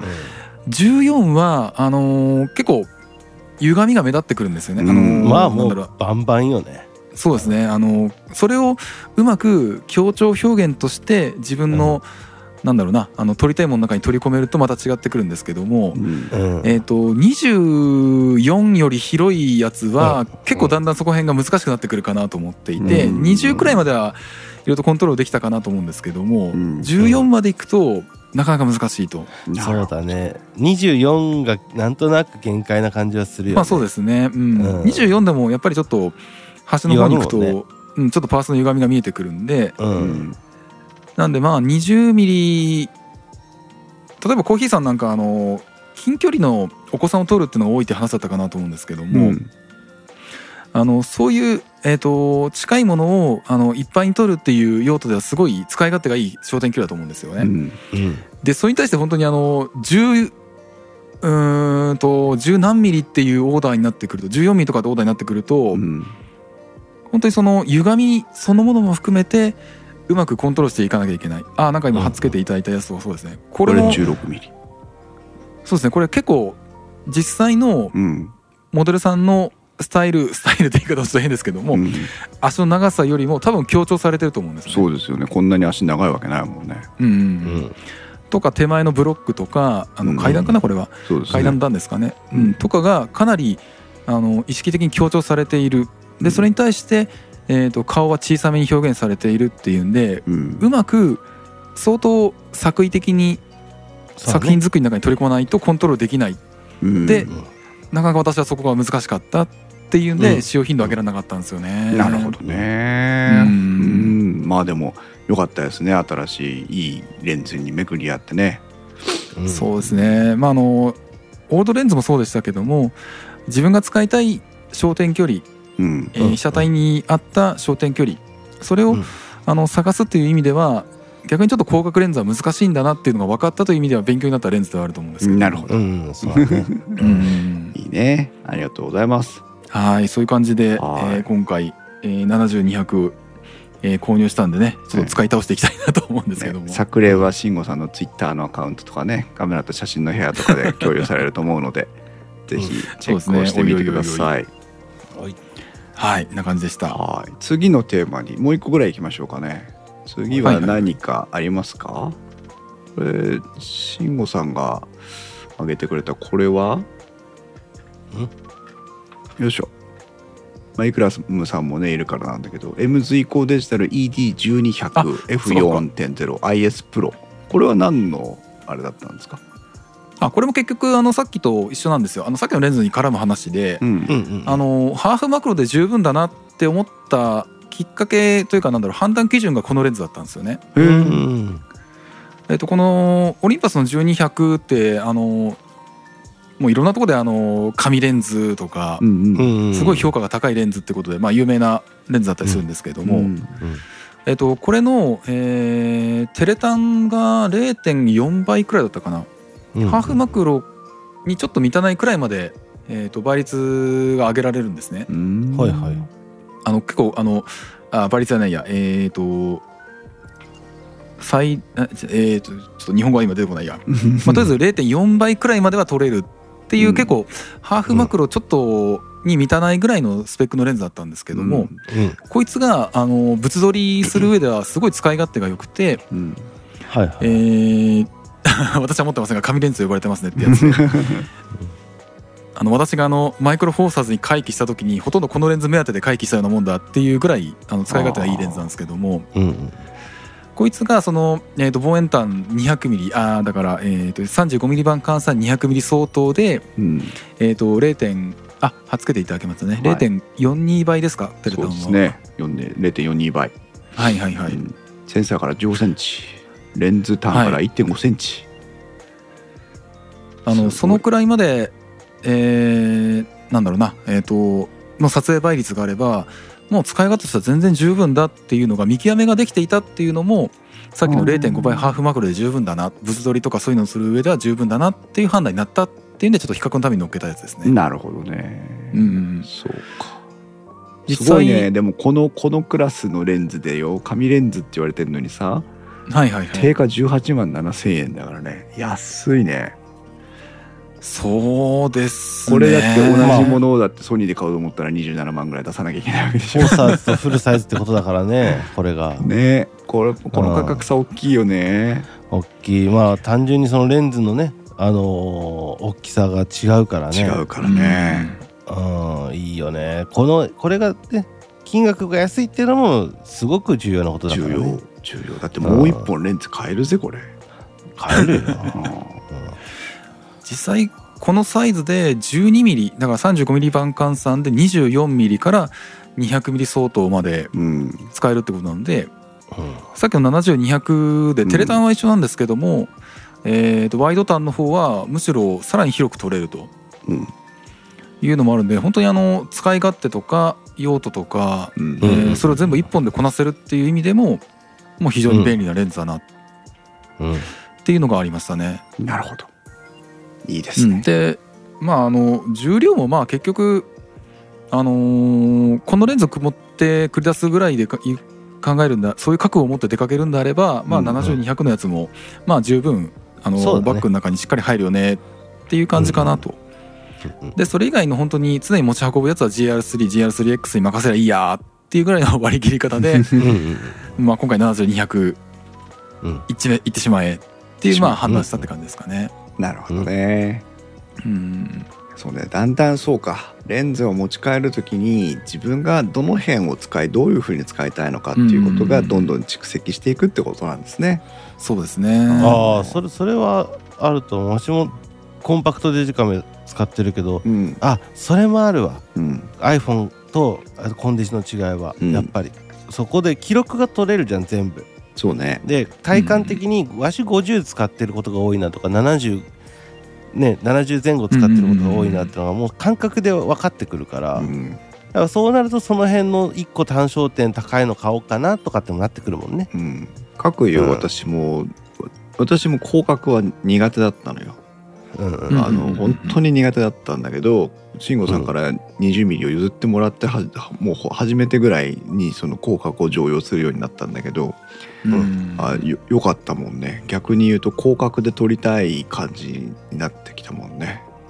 ああはいはいはい。ああまあこれはそうだろうね。あの撮る被写体がさうん。その家族の写真とかさうん、ただ距離近いじゃん。そうぱ20ミリはねそういう意味ですごく良かった。うんうん、家族も入れた風景だったりとかっていうところになってくるとやっぱ20ミリぐらいまあ24とか20ミリとかが多分使い勝手がいいんだろうね。うん、うんねまあ20ミリは絶妙ですよねそういう用途に関しては。絶妙だった。F1.8 だしねあれね。多分自分も入れるでしょ自撮りした時にさ娘と自分も入れるでしょ。そう重さが重いってだけであのモニトレンズとで、うん、うん、全然撮れる。自分で撮れる、ね。うん、はい。他はどうですか？皆さんもあの今日ね木雲さんも後から参加してくださってえっ、と水光高間さん木雲さんたい焼きさんいくらむさんとねご参加いただいてますけど皆さんの最近のカメラ話とか何か注目してるポイントとかあったら教えてください。大地君も慎吾さんも他に何かねテーマがあれば。そうね。なんかまあテーマっていうほどちょっと追っかけてるわけじゃないんですけど、はい。パナソニックがまた新しくお。マイクロフォーサーズの、えーとうん。G9 通貨うん。うんうんうんうん。を発表して、おおパナソニックまだまだやる気だなっていうのをちょっと、ついよあの つい先日でしたよね確かね。うんそうですね。先週とかなんかそんくらいじゃなかったかな確か、だいぶ話題になってましたよね。そうそうそうそうそうそう、うん。なんかえっ、と G9 っていうことでどっちかっていうと静止画寄りの方かなと思ったら意外にあの動画機能も結構充実してるらしいっていう話らしくて。あうん。そうなんだ。へえああそうです。あ今つけていただきましたね。うんうんうんそう。でなんか今回 AF マリもなんか、えー被写体認識の AI をなんか再学習させ直したとかなんかそんな話もあるみたいで、ううん。んうん、結構あのーパナソニックまだまだマイクロフォーサーズやる気なんだ。な、やる気なんだってちょっと変ですけども。まあやる気ルミックスなんだろうね G シリーズ初の増面位操作 AF の採用だってさ。ああ確かに確かに。そうそうそう。そうだからまだまだあのマイクロフォーサーズとあうん。パナソニックはマイクロフォーサーズとフルサイズ両方ともまだまだあの並行してやっていくんだなっていうのがちょっと驚きましたね。うん。まああれは フルサイズ側はねライカと動いてるからやめれないのもあるだろうしね、うんうん単純に。うん。ドイツから怒鳴り込みに来るだろう。お前やめるってどういうことじゃーって、うん。なるうん。ほどねそうそういいですね。だ最近驚いたというかちょっと気になったニュースとしてはこれですかね。まだまだうん。頑張るんだっていうのが。まあカメラね とミラーレスとかデジージとかは非常にあのそれこそスマホとかのあれでユーザー層がパイが減っていって苦しい時期を迎えているなんて話を一時聞いてましたけど、うんでもこうやって見るとどんどんね新製品も投入されてくるし魅力的だしなんかこうまだまだ元気だなそのメーカーによらずね元気だなっていううん気がするね。そうだね、まあカメラの話っていうとあのこの間どっかでニュースで見たけどあの富士フイルムの、えっと、チェキ。うん。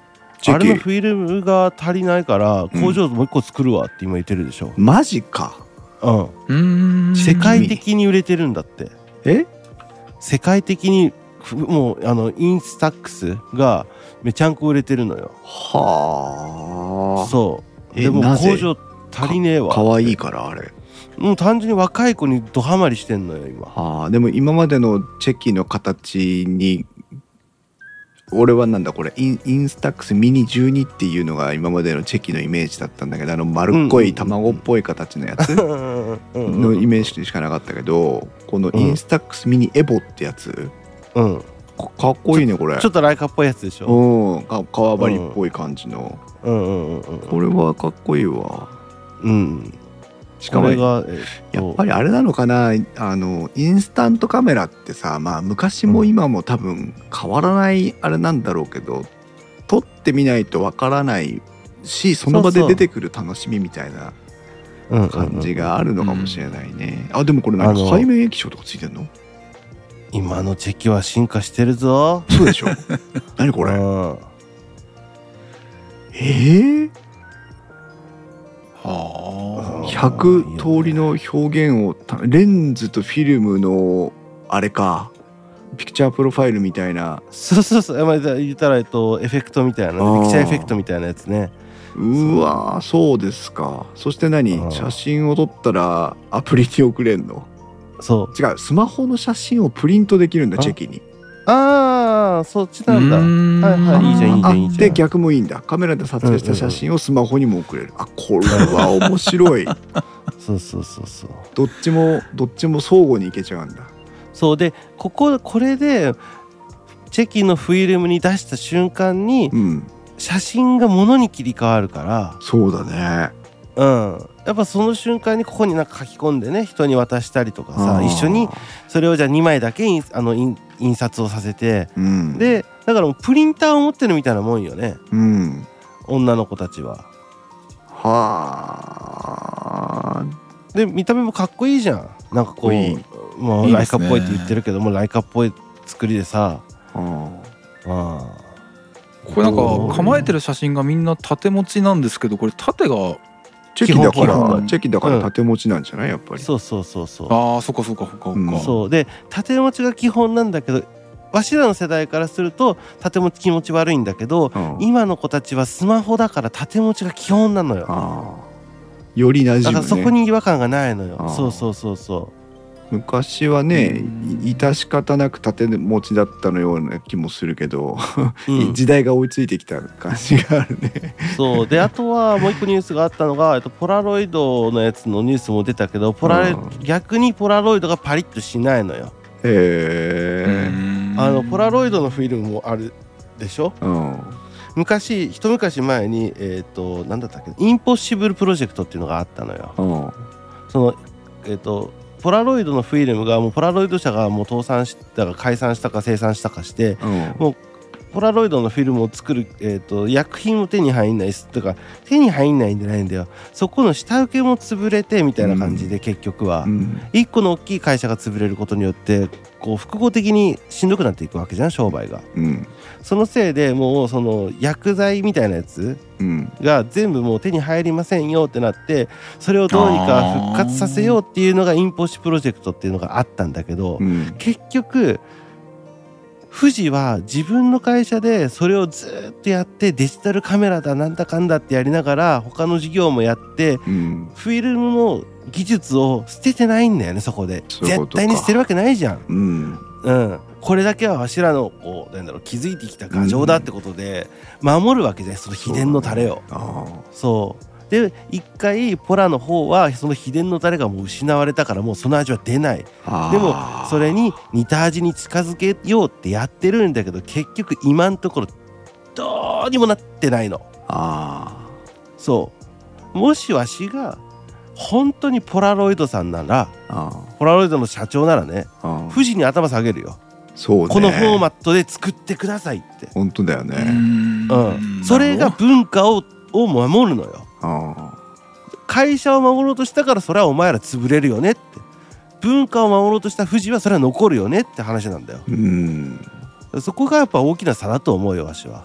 この富士フィルムのチェキのフィルムなんか。あ。一見して富士フィルムだもんねなんかね。そうだよ。でも昔は観光地にさ富士のあのフィルムが山ほど売られてたわけじゃん。売店キオスクに。映るんですとかね。そうそうそうこの緑のカラーでね。うん。うん。これがいいんだよこれが。ね頑張ってね。だ戦っ耐え忍んだね富士フィルムは。いやだと思うよ。あ多分この20年きつかったと思うよ富士は。ーこのプリンターにもなるチェキはあれですよ。2万5,000円ぐらいでうん買える定価販売で2万5,000円ぐらいでもうなんか中古とかだったらもっと買え買えるんじゃない？2万8,600円って書いてあるわ、2万8,600いいと思うよ。円いいねこれ。ありだね。うん。であと子供とかがさこういうのパチッと撮ってもさ楽しいよね。すぐビーって出てくるとね。そうだね。うん。えー面白い。いいなこういうのもあるんだ。あります。へえ面白いですね。えータイムラインから、ちょっと離れましたかね。うん、はい。たい焼きさんはリコーシータ V がバッテリー劣化して新しいの買おうかどうか悩んでると。シータだってようん。大事 あわしとシートはもうないよ。砕きトラックに踏まれてぺっちゃんこになったよ。うん。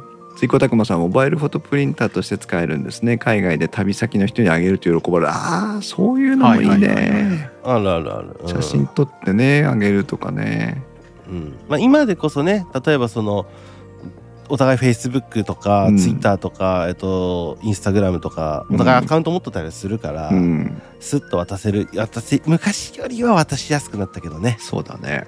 うん、へえ。